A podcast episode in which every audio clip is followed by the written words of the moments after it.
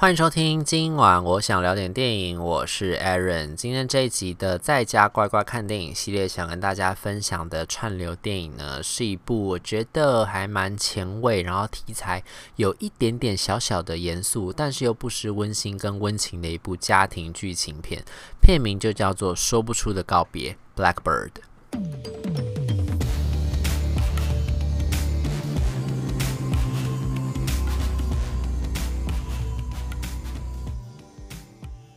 这部电影其实那个时候在台湾有上电影院呢，就是好像在去年还是前年的时候，它是一部院线电影。然后那个时候因为我没有机会看到，然后刚好这一次在家反正闲闲没事找电影的时候，就找到了这一部说不出的告别，想说那不然来看一下好了，因为它的卡司也算是还蛮坚强的，就除了影后苏珊·莎兰登啦、凯特温斯蕾啦，然后还有侏罗纪公园的山姆尼尔，然后加上英国的这个实力派的老牌影星林赛·邓肯，再加上这个蜜亚瓦。瓦斯科斯卡这几个都是大家看了之后都觉得哎有印象，然后看得出叫出名字的这些影星，所以想说那不如就来看一下好了，看看这个剧本，因为它这个电影本来是一个丹麦片，然后它是后来等于是在丹麦呃上映了之后，等于是叫好又叫座嘛，所以后来才会有好莱坞的片商想说哎不如把它改编变成一个美国电影，把它搬到美国来演，所以想说哎那不如就也来看一下它的改编的情况怎么样。然后呢，这个片子是关于安乐死的。一个题材啦，所以你知道，在丹麦片北欧嘛，其实北欧对于安乐死这个题材是、呃、这件事情，其实走的比世界上其他地方都还要前面的，所以他们有一套很完整、很完善的机制去帮忙评估安乐死这件事情，就是希望能够基于人道、基于尊严的一个考量，让这个呃患者在人生的最后一个阶段，当你预测到你可能到时候会有一些病症的发生，然后发生的时候你可能会。失去生活的自理能力，你可能会失去你身体的这个基本的维生能力，你必须要依赖外界，比如说进食管啦、呼吸器啦，来帮忙你自己活下去。然后你可能会失智，可能会失能等等这样情况。当你已经预测到你可能会有这样的一个情况的时候，你可能就会希望能够在你自己还有自理能力的时候，选择安乐死的方式，走完自己人生的最后一段路。保留最后的尊严，好好跟自己道别。所以这个题材在北欧应该说起来并不算是一个太神奇的一部题材啦。但是当你把它搬到了，你说像就像像美国也一样，因为像电影里面它这个搬到是康乃狄克州，在那个地方其实安乐死也是不合法的，像台湾的安乐死也是不合法的。我记得就是等于如果你要做。安乐死这件事情，要么就是呃自杀，要不然就是他杀，就是会被归类成这两个，不会有一个安乐死那个选项。所以就是这整件事情，其实在这个有些地方是完全不合法的。但是呢，其实当我们的社会进展到了一定的程度之后，尤其是医疗跟经济发展，跟这个人道主义，跟这个社会整体的意识进展到一个程度之后，怎么样让自己能够选择有尊严的方式？呃，选择自己想要的方式去结束自己的生命，这个课题应该会变得越来越严肃，然后是变得越来越重要，或者是变得越来越常见。就等于大家可能到到了某一个阶段，不管是自己或者是你身边的亲人，可能都会遭遇到这样的一个情况。就是包括我们常常在看那种呃新闻报道啊，或者是电影啊，或者是电视剧里面那种脑死或者是植物人。呃，在这边讲这些，并不是对这些家属有任何的不敬，我只是说，就是以我们看到的、得到的资讯的了解，就是会知道，其实他们这样的生活方式，呃，就是这些病患，或者是最后这些呃。呃，不幸遭遇这些情况的这些患者，他们可能到最后都会有变成或多或少可能会对自己亲爱家人造成一个负担。虽然说很多照顾者的家人是抱持着一个完全无怨无悔的心情在照顾他们的家人，但是对于那个当事人本人，难保不会有一种心情，就是会觉得说自己是不是会变成呃别人的累赘。他也不希望变成别人的累赘，也不希望自己会变成一个。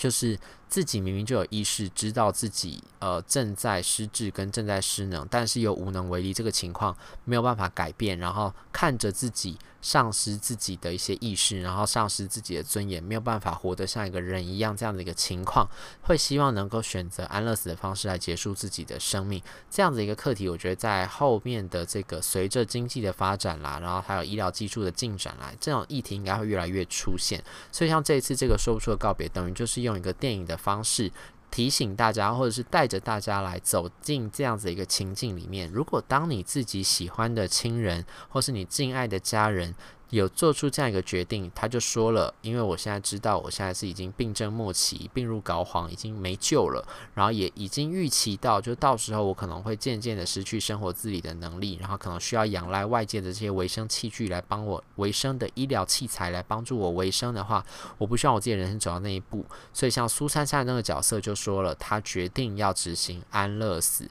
他执行的方式呢，甚至在片中也已经讲好，因为他不是说他是一个非法的行为嘛，所以呢，他是。要拜托她的丈丈夫，也就是山姆尼尔来帮忙她执行，他们一起来完成这件事情。就是那个时候呢，山姆尼尔就说了，他们到时候执行方式会是这个样子，他们已经想好了，就是说到时候呢，等到他们在办完这个 party，因为这个片中就讲说他因为要执行安乐死，所以在死前这个周末就号召了所有的家人来到这个地方，大家静静的度过这个完美的家庭的周末之后，他就要勇敢赴死这样子。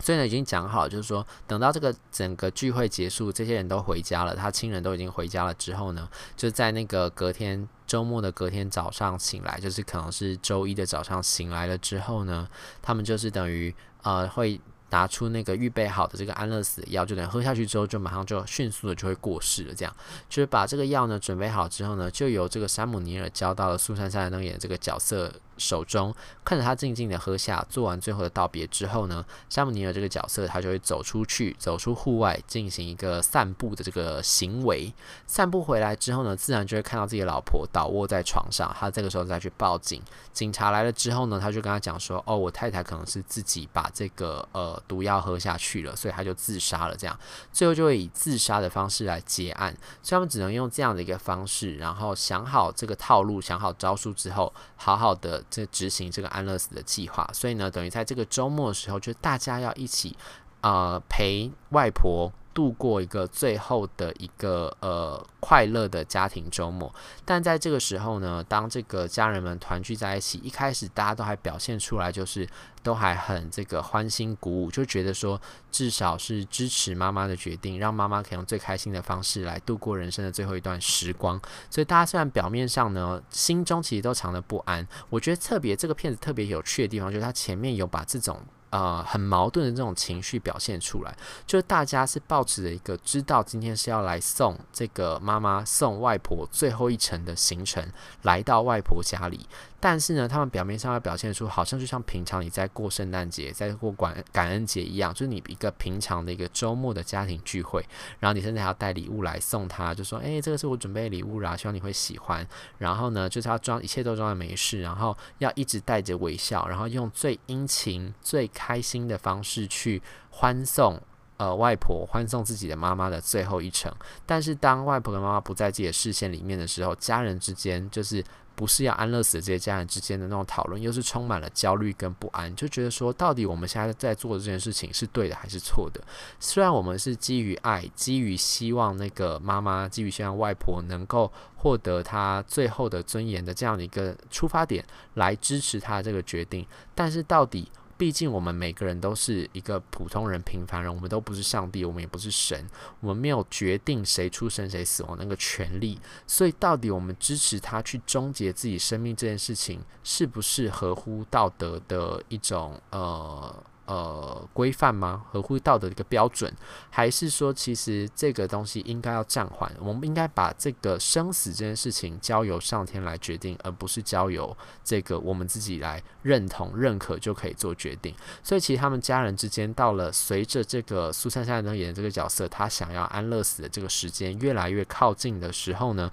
其实家人之间出现了不同的声音跟不同的想法。甚至呢，就是当大家就开始在讲，就说这个呃，真是不是真的要执行这个死刑的时候呢？像呃，不是死刑了，安乐死的时候呢？像那个密亚瓦斯科斯卡呢，密亚瓦斯科斯卡这个角色呢，甚至还直接跳出来就说，不管了，我到时候一定要报警，因为这个时候凯特温丝蕾是他姐嘛，他演的是他们两个是姐妹，就是苏珊珊中的女儿。然后呢，这个凯特温丝蕾一直以来她的片中的那个形象都是比较可靠，然后生活有条理，然后知道自己要什么，算是比较人生胜利组的那一种。然后呢，这个密亚瓦斯科斯卡演的这个就是比较呃什么都不知道自己在干嘛，然后又吸毒又嗑药，然后又进过那种呃乐戒所啊等等，就是比较脱序、比较叛逆的那一种呃女呃二女儿这样，等于大女儿跟二女儿之间姐妹之间其实常常就有一些呃互相是有在。嗯，比较姐妹之间手足之间比较有一些冲突啦，所以在这个时候呢，就是当这个妈妈的这个安乐死的执行时间越来越靠近的时候，其实他们俩之间那种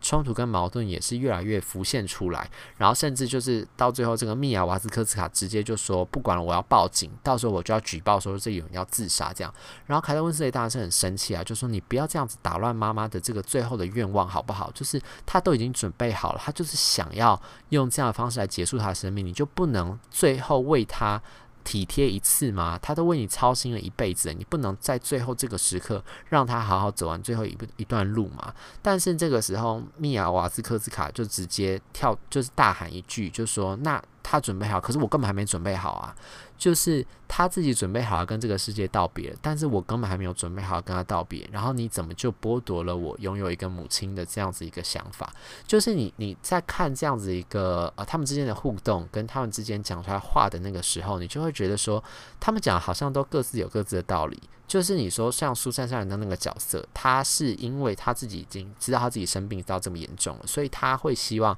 他能够用这样的一个方式解决。他的出发点也是觉得说，我就是因为知道自己到时候可能就是会变成家人的负担跟累赘，所以我才会选择用这样的方式结束自己的生命。一方面是保有我自己的尊严，另一方面也是希望说我的家人之间可以摆除掉我这个负担，不要再为了我就是有更多的这种烦恼跟痛苦。所以他的出发点也是希望自己不要给家人找麻烦，然后才会去做出这个要做安乐死的决定。而且他也已经很厌倦了大家把他当成一个病人对待，完全不把他当成一个可以有自己的生活能力、独立生活的这样子一个个体的呃方式去尊重他。他其实是内心当中也是非常非常的不开心的。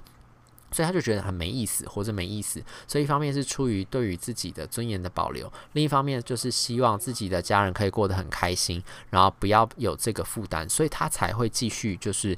执行安乐死这件事情。可是，在他的家人眼中，会觉得说，一方面他们也是想要支持啊妈妈、支持外婆的这个决定，但是另一方面又会觉得，呃呃。妈妈跟外婆的这个决定，她离开人世了之后，会不会其实到时候我们会后悔？就是我们其实都还没有准备好要跟她告别这件事情，但是她就是以一个我就是想要帮助你们摆脱，或者是我就是想要过得更好的这样的一个心情来，呃，婉拒了他们对于她的关心，或者婉拒了他们可以重新继续。保有这样子的一个母子关系或者母女关系的这样子一个心情，这是一个很复杂的一种感觉。我觉得就是你不能说谁对或谁错，因为这就是一个很真实的一种情绪上面的一个表现。就是我们都是人，我们都没有办法决定到底谁才是。呃呃，生命的真正的最后的主宰，你站在不同的角度来看，好像都是有道理的。所以在这样子的一个情况下，当各自都有各自的道理的时候，